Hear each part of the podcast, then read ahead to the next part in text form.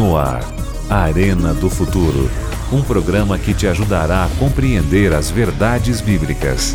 Apresentação: Pastor Luiz Gonçalves. Olá, meus amigos e minhas amigas, tudo bem? Sejam muito bem-vindos ao Arena de hoje. Nós estamos numa série sobre os Dez Mandamentos e hoje vamos falar sobre o primeiro mandamento.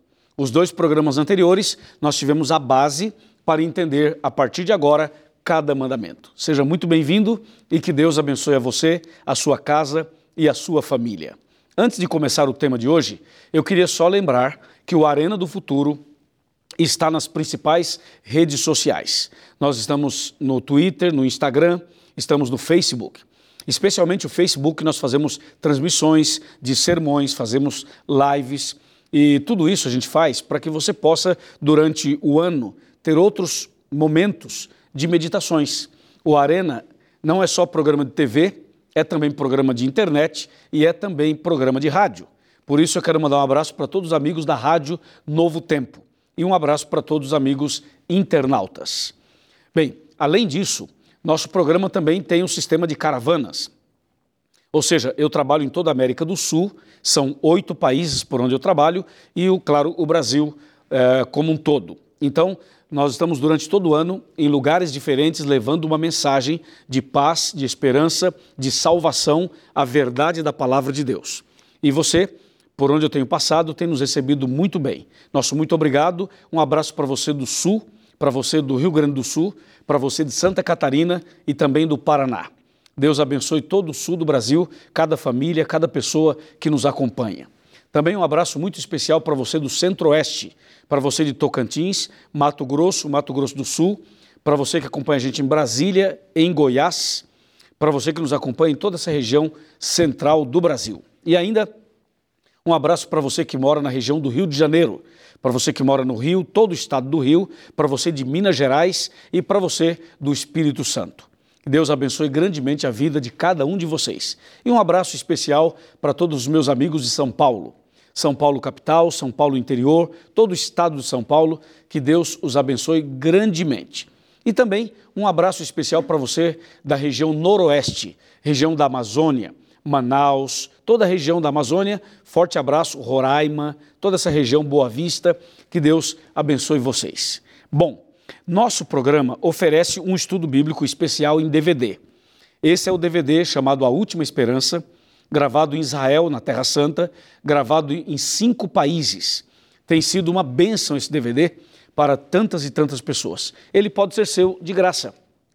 É só você entrar eh, em contato conosco pelo blog do Arena. Você entra no site da Novo Tempo, novotempo.com barra Arena do Futuro, e ali você tem um, um espaço onde você clica, você entra, faz o seu pedido e nós enviamos o DVD para você. Tá bom? Obrigado, Deus abençoe a sua vida. Bem, o tema de hoje é o primeiro mandamento. Prepare o seu coração.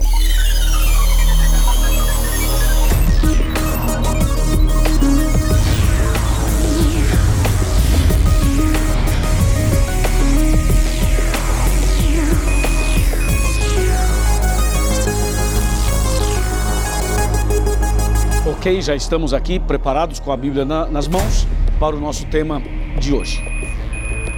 Bem, vamos analisar o primeiro mandamento e queremos analisá-lo de uma maneira calma, tranquila, para que você compreenda definitivamente que mensagem Deus tem para cada um de nós quando ele nos apresenta o primeiro mandamento. E para isso eu quero convidá-lo a abrir sua Bíblia comigo no livro de Êxodo. Êxodo capítulo 20. Esse capítulo é o capítulo onde estão os dez mandamentos. Êxodo capítulo 20. Nós vamos ler os versos 1, 2 e 3. Diz assim: Então falou Deus todas essas palavras: Eu sou o Senhor teu Deus, que te tirei da terra do Egito, da casa da servidão. Não terás outros deuses diante de mim. Até aqui. O primeiro mandamento é especificamente o verso 3, que diz: Não terás outros deuses diante de mim. É importante você entender o que vem antes do primeiro mandamento, que é o que aparece nos versos 1 e 2, especialmente o 2, quando Deus fala assim: Eu sou o Senhor teu Deus, que te tirei da terra do Egito, da casa da servidão. Amigo e amiga, você e eu sabemos que o povo de Israel sempre foi considerado o povo de Deus. E esse povo passou por momentos bons e ruins na história. Para você ter uma ideia, o povo de Israel viveu no Egito como escravo por mais de quatro séculos. E nós sabemos que a escravidão traz consequências terríveis para a vida do escravo. Quando uma pessoa está na escravidão, ela tem é, problemas, ela é atingida fisicamente, a escravidão atinge a pessoa emocionalmente, psicologicamente, espiritualmente e até mesmo na cultura. A escravidão é uma obra do diabo, é uma obra demoníaca que leva o escravo a uma situação terrível. Ela, é, o escravo traz marcas no corpo e, na, e nas emoções e na vida espiritual quase que irreversíveis. Somente Deus pode mudar a história da vida de um escravo. Caso contrário, a pessoa que um dia foi escrava ou escravo, ela nunca mais será a mesma. Somente será transformada pela graça e a misericórdia de Deus. No caso de Israel, a escravidão durou mais de quatro séculos, como eu havia dito. E durante todo esse período, Israel foi sacudido, foi atingido, foi ferido, foi machucado dessas, em todas essas áreas que eu acabei de mencionar. E um detalhe importante: Israel tinha no coração uma esperança. O povo de Israel tinha uma esperança. E você sabe que a esperança é que move uma pessoa, a esperança é que move uma sociedade. Israel tinha uma promessa e essa promessa gerou uma esperança. Hoje nós também temos uma promessa. A promessa de Deus para mim e para você é a promessa de vida eterna, é a promessa de que Jesus vai voltar. E essa promessa nos enche de esperança e nos faz estar aqui hoje estudando a Bíblia. Tá certo? Então Israel vivia como escravo, mas tinha uma promessa de que viria o libertador. E essa promessa gerava neles, produzia neles uma esperança. Então Israel aguardava ansiosamente a chegada desse tal libertador. Mas o tempo passava e o libertador não vinha. E finalmente Deus os libertou.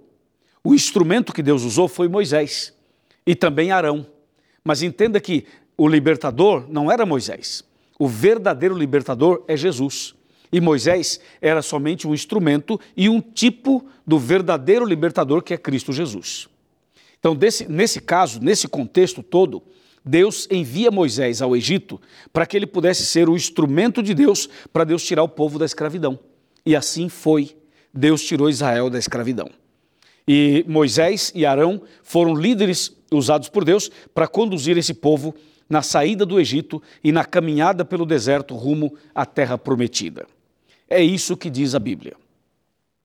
Agora, quando Israel sai do Egito, essa multidão um milhão e meio aproximadamente de pessoas saem da escravidão egípcia, você pode imaginar a situação deles. Ali tinha homens, tinha mulheres, tinha crianças, tinha idosos, tinha pessoas doentes, tinha pessoas com problemas diversos.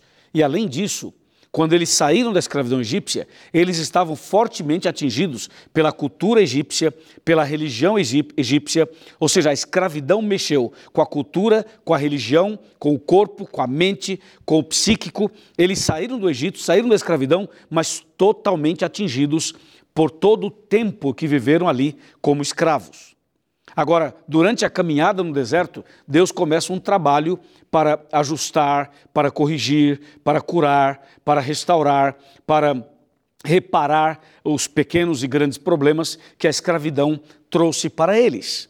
Por isso, eles caminharam no deserto durante 40 anos, até chegarem à Terra Prometida. E durante esses 40 anos, muita coisa aconteceu.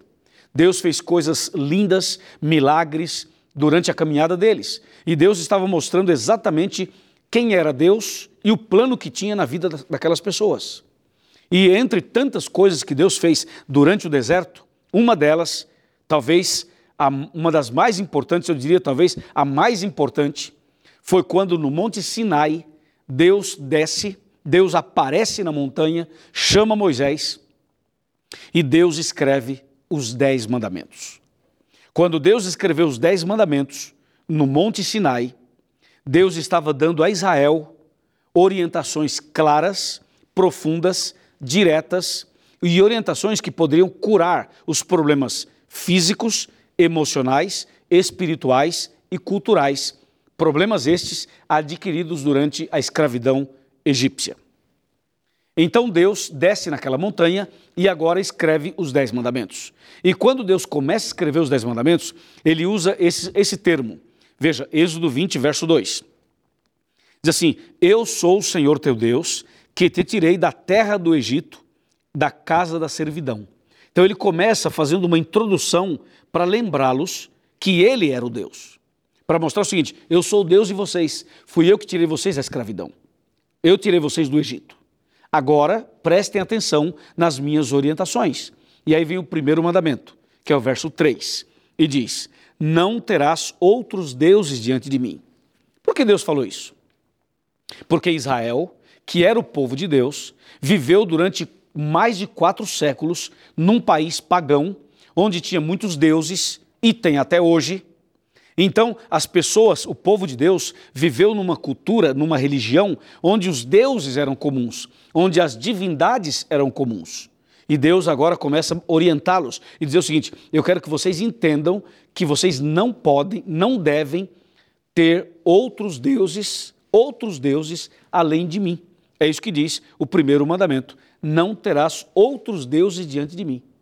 Ou seja, eu sou o único Deus. E por que Deus fala assim? Uma vez eu estava conversando com uma pessoa e a pessoa disse: Pastor, você não acha que é uma, uma expressão egoísta Deus querer só para ele? E a resposta que eu dei para aquela pessoa, eu vou dar para você. Não é uma, uma frase egoísta. Não é um mandamento egoísta. Jamais. Quando Deus diz, não terás outros deuses diante de mim, isso é um princípio, não apenas um princípio divino, é um princípio para a vida, é um princípio universal. Você sabe que nós não podemos servir a dois senhores. Nós não podemos servir a, du a duas pessoas. Resumindo, você não pode estar em dois lugares ao mesmo tempo. Eu não posso estar aqui no estúdio e ao mesmo tempo estar em outro lugar. Logo, eu não posso ter duas mulheres. Você não pode ter duas mulheres ou dois homens. Bom, se você diz, não, mas eu quero ter, ok, nesse sentido você é livre para ter. Só que tem um problema. Se você, se você tiver duas mulheres ou dois maridos, você não será feliz. Porque é impossível ser feliz tentando agradar a duas pessoas, a, a dois maridos, a duas esposas. Então Deus sabe que uma pessoa não pode ser feliz tendo outros deuses além dele. Esse é um princípio. E tem um segundo princípio. Só existe um Deus verdadeiro. Os outros são falsos. Os deuses que existem no mundo, as divindades que existem no mundo, elas não são verdadeiras. Muitas delas são tipo monstros, cobra, vaca, entendeu? É, é, tem animais, tem algum, alguma, alguns deuses que têm sete cabeças, tem dez chifres, tem umas coisas estranhas. Então, veja, se você vai para o mundo hindu, por exemplo, você vai ver um monte de divindades. Se você vai para um, um, outro mundo religioso, vai ver um monte de divindades. A Bíblia é clara: só existe um Deus, só um. E esse Deus é o Criador dos céus e da terra. Todas as vezes que alguém tenta, ou que alguém tentar, servir a outro Deus, além do Criador, essa pessoa não será feliz. Ela está, estará entrando por um caminho estranho, contrário, perigoso e que vai levar essa pessoa a uma vida infeliz e a uma vida de derrotas. E como Deus, o Todo-Poderoso, é o único Deus, ama você e ama a mim, ele dá o primeiro mandamento. E com esse primeiro mandamento, ele corrige um problema que Israel teve, ou que Israel, é, de alguma maneira, recebeu influência durante a escravidão. Porque no Egito havia haviam vários deuses. E agora Deus fala para eles: não terás outros deuses diante de mim. Então Deus está corrigindo um problema que afetou a vida deles durante a escravidão. Mas não era só para Israel isso daí. Não era só para aquele povo que saiu da escravidão egípcia. Esse mandamento é também para mim e é também para você. Nos dias de hoje, existem muitos deuses. Claro, são diferentes dos deuses egípcios, mas existem. Por exemplo, hoje, o dinheiro, que é uma bênção para todos nós, pode se tornar um Deus. Entendeu? Quando a pessoa está obcecada pelo dinheiro e tudo que ela faz é pelo dinheiro, o dinheiro, o dinheiro o tempo todo, essa pessoa provavelmente não terá tempo para ler a Bíblia, para orar, para ir à igreja, para servir ao próximo, para ajudar quem precisa, para apoiar uma pessoa carente. Então, o Deus dela é o dinheiro. Então, o primeiro mandamento fala assim: não terás outros deuses diante de mim. Às vezes, o Deus da pessoa é o trabalho. Às vezes, a pessoa trabalha excessivamente, como um camelo, como um louco, a fim de conquistar coisas, e no final deixa a família, deixa os amigos, deixa a religião, deixa a comunhão com Deus, deixa a igreja, não tem tempo para a Bíblia. Então, o trabalho tornou-se um Deus para ela. Às vezes, o Deus da pessoa é o próprio corpo. Nós vivemos numa sociedade onde as pessoas estão obcecadas pelo corpo. É pelo corpo. E às vezes a pessoa exagera, ela vai ao extremo. E isso é muito perigoso. Você olha hoje, por exemplo, para, para as academias e vê as academias lotadas. Está bem, academia é uma coisa boa, cuidar da saúde é fundamental, todos nós precisamos fazer exercícios físicos. E a igreja adventista é uma igreja que apoia e defende a saúde, o cuidado com a saúde. Mas cuidado, porque algumas pessoas estão indo para um caminho em que o culto ao corpo acabou se destacando e a pessoa ela é escrava de si própria. Então, muitas vezes, o corpo, o exagero do cuidado pelo corpo, acaba sendo um, um ponto de culto e acaba sendo uma quebra do primeiro mandamento. Existem outros deuses, deuses de madeira, deuses de pedra, deuses de bronze, de ouro, há muita coisa por aí. E Deus está dizendo o seguinte: não terás outros deuses diante de mim. Entendeu? Quando que um objeto, ou uma pessoa, ou uma coisa se torna um Deus para a pessoa? Esse objeto ou essa coisa se torna um Deus quando aquela coisa, aquele objeto, aquela pessoa está tomando o lugar de Deus. Nós devemos amar as pessoas, devemos trabalhar, devemos lutar por conquistar coisas, devemos desenvolver nossas atividades normais. Só que, atenção, nada nem ninguém deve ocupar o lugar de Deus. Deus deve ser soberano, deve estar em primeiro lugar, Deus deve estar acima de tudo e de todos. Mesmo que uma coisa boa esteja ocupando o, seu, o primeiro lugar do teu coração, mesmo sendo uma coisa boa, ainda assim é errado. Porque o que Deus ensina na Bíblia é o princípio da felicidade. E o primeiro princípio da felicidade é a obediência ao primeiro mandamento. Se você quiser ser uma pessoa feliz, é preciso seguir o primeiro mandamento. É preciso cuidar, prestar atenção neste mandamento. Entendeu? Caso contrário, você vai continuar vivendo como escravo. Caso contrário, você vai continuar vivendo no contexto egípcio, como Israel viveu. Veja que Deus tirou Israel do Egito e agora começa a corrigir a rota. Começa a burilar o caráter deles. Começa a prepará-los. E para que Deus estava preparando Israel? Para entrar na terra prometida. Entendeu? Então, não ter outros deuses diante do Deus verdadeiro é ou faz parte do preparo para entrar no céu. Para entrar no céu. Você quer entrar no céu? Claro que quer. Eu também quero. Todos nós queremos. Só que muitas vezes a gente acaba tentando servir a dois senhores. Quantas vezes as pessoas estão na igreja e ao mesmo tempo estão no mundanismo? É como se colocasse um pé no céu e um pé no inferno. É como se acendesse uma vela para Deus e uma vela para Satanás.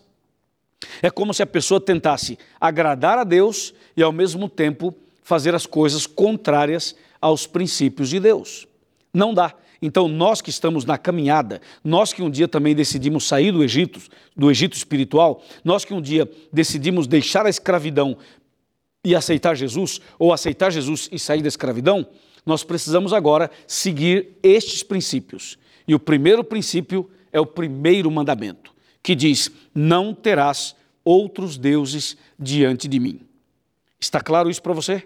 Eu espero que sim. Quando a gente vai é, lendo a história dos profetas, dos apóstolos, dos patriarcas, a gente começa a entender algumas coisas. Por exemplo, se você ler é, lá no livro de Gênesis, lá no comecinho, se você ler, por exemplo, a história do povo de Israel, de Jacó, toda a história, você vai perceber uma coisa muito curiosa. Houve um momento em que Deus falou assim: tirai os deuses estranhos que está no meio de vocês. Tira tudo. As estátuas, os deuses, as divindades, tira tudo. E enterra. Enterra tudo. Santifiquem-se, consagrem-se. E no processo da santificação e da consagração, Deus pediu que fossem tirados os deuses estranhos, as estátuas, as coisas penduradas no corpo, no pescoço, na orelha, no tornozelo, no umbigo, em tudo que é lugar. Deus falou assim: tira tudo, santifiquem-se, purifiquem-se, porque eu quero fazer coisas grandes no meio de vocês. Entendeu? A Bíblia continua, por exemplo, a história de Abraão. Se você vai para a história de Abraão, vai perceber um, um acontecimento muito curioso que tem a ver com esse mandamento entre outras coisas. Você lembra que Abraão e Sara tiveram um filho chamado Isaac? Isaac era o filho da promessa.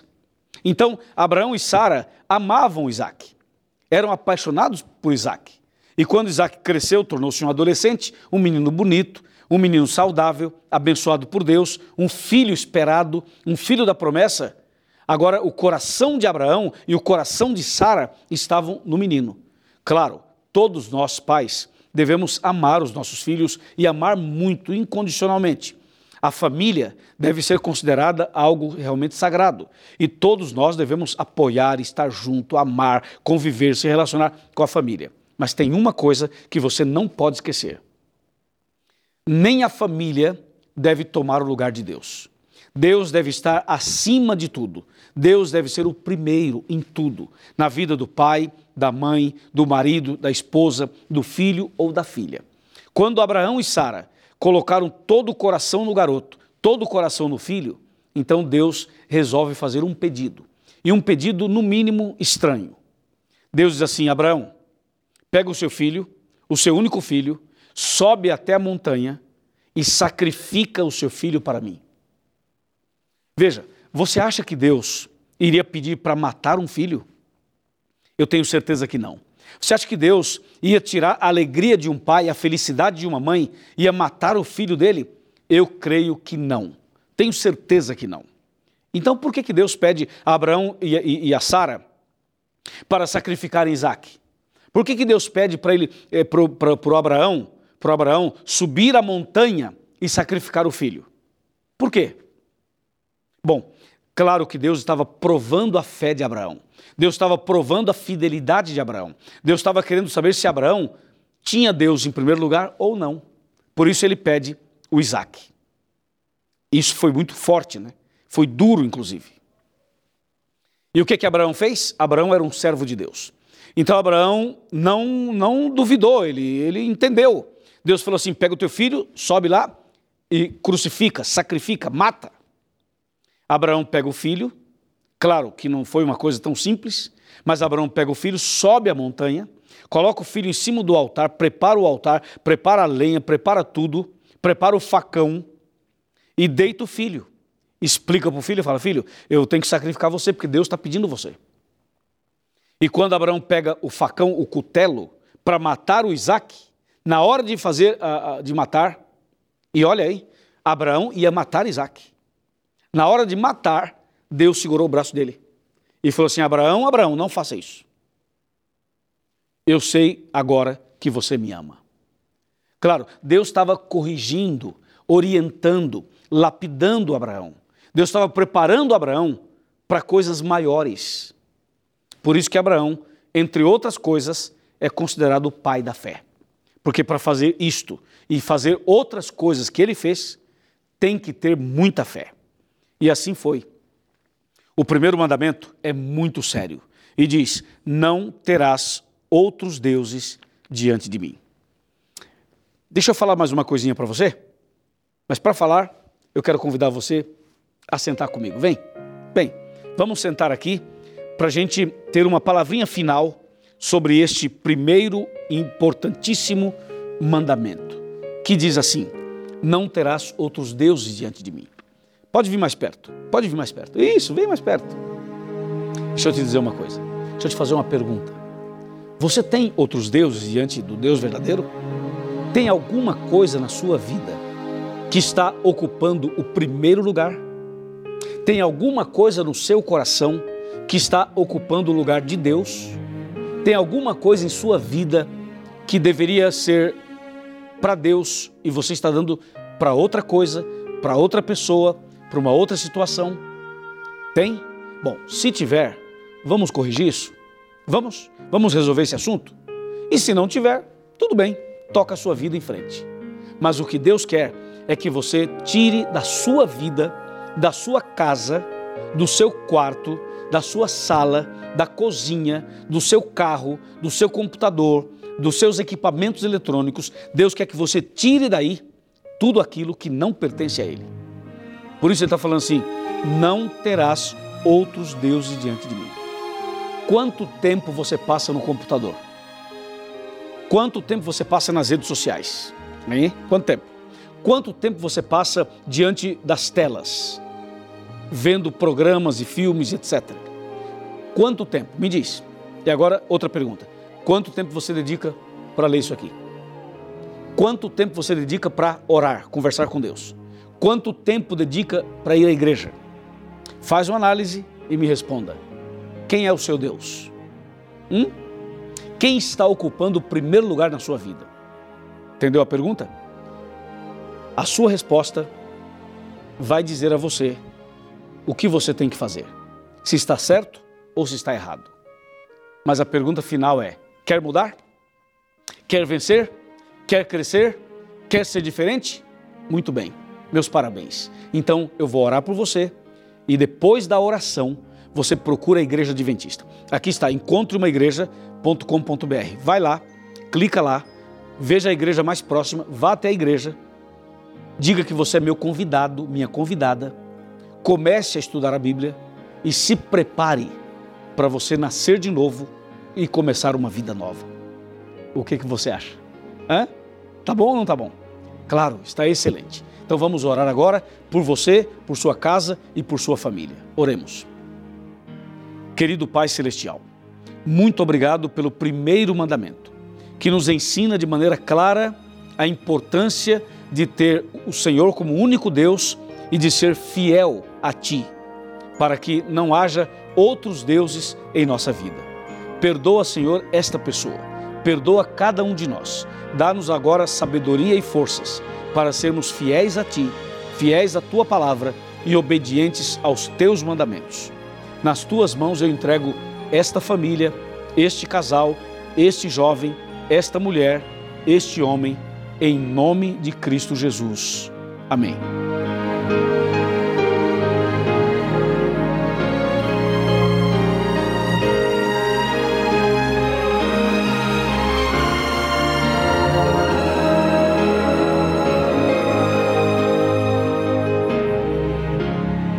Você ouviu Arena do Futuro.